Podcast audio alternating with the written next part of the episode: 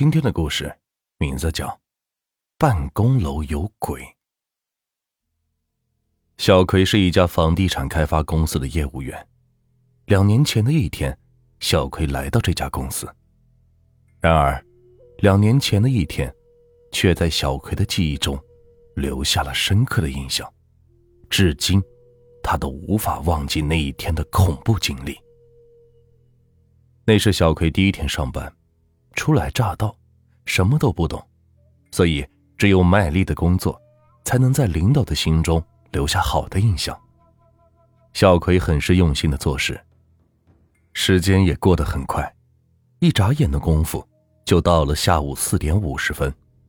这个时候，小葵发现一个奇怪的问题：很多同事都在交头接耳，嘀嘀咕咕的，不知道在说些什么。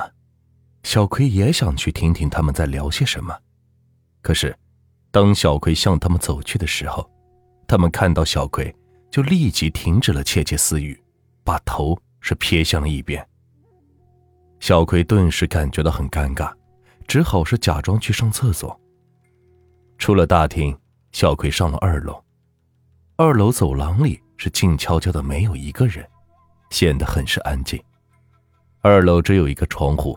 而且还是靠近最里边，所以走廊里的光线是有些黑暗，给人一种阴森森的感觉。小葵也是感觉到很奇怪，为什么这个时候会这么安静？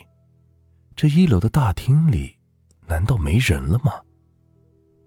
刚刚还十分的吵闹，此刻却是寂静的，仿佛是空无一人。整个走廊里。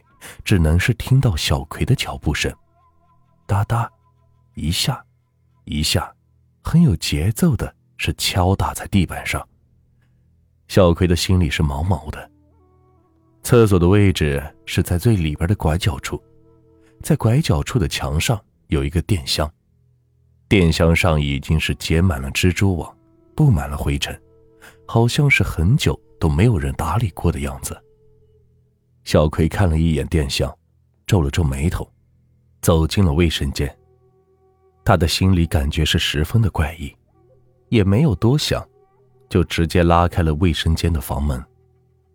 走进卫生间，小葵是掏出手机，瞥了一眼手机上的时间，此刻已经是五点零一分。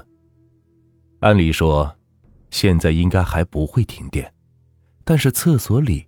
却是漆黑一片。进门的时候，小葵是按了几次墙上的开关，显然灯好像是坏了一样，一点都没有用。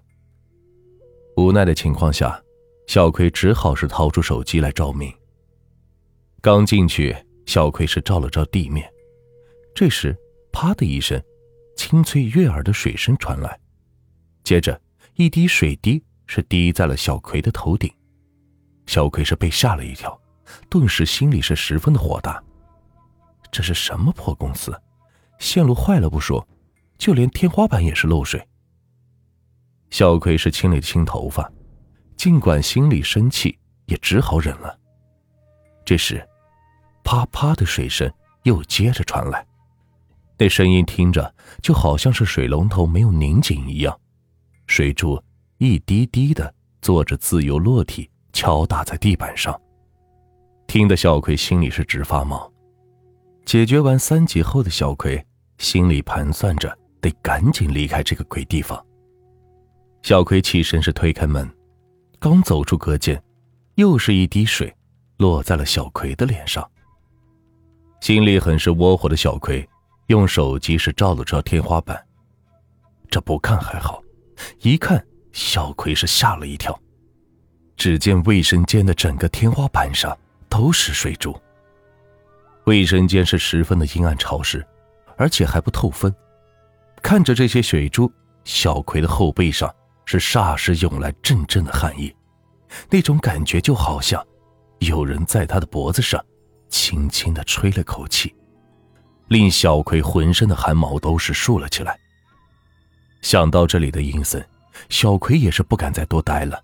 赶紧到水池边洗手，拧开水龙头，哗哗的水声传来，小葵的心里是放松了许多，舒了一口长气。就在小葵猛然抬头的一瞬间，借着模糊的光线，小葵看到镜子里居然站着一个男人。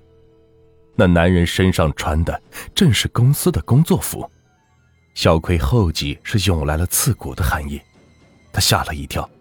有一种说法是，说人在受了惊吓是会大声尖叫的，但是显然这种说法并不是完全正确。小葵的惊讶的是说不出话来。身子也是开始跟着颤抖，他缓缓的转过身，向身后看去。天哪，这是怎么回事？他的身后根本就是没有人。那刚才看到的男子是谁？当小葵再次回头看向镜子的时候，那个男人还在镜子里，而且他还在咧着嘴对着小葵笑。小葵顿时是头皮一阵发麻，用跑的速度冲出了卫生间。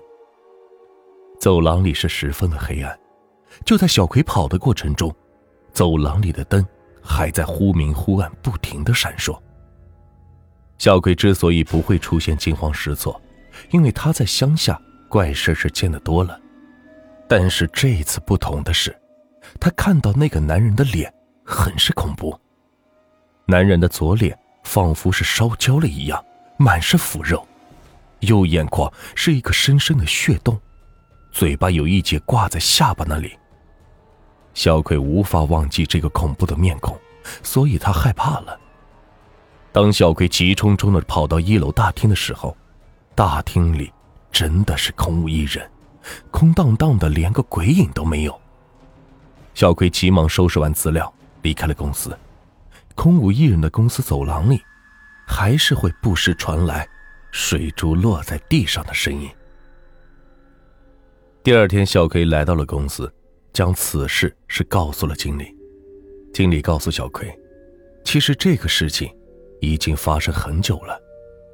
去年的时候，公司的一个电工在给销售部装线的过程中，不小心被电死了，而且还死得很是恐怖。电工死后，大家都说他的灵魂附在了那个电箱上面，因为每到下午五点的时候，公司里都会莫名其妙的停电，去检查线路却什么问题也没有，而且二楼天花板也开始出现长期的漏水和阴暗潮湿，即便是秋高气爽的季节，天花板上也从来没有干过，总是潮湿一片。因此，每天一到下午五点左右，大家都赶紧的离开了公司，没有人愿意在这里长待。这件事情过了没几天，公司就请人来做了一场法事，之后就再也没有出现过这种情况了。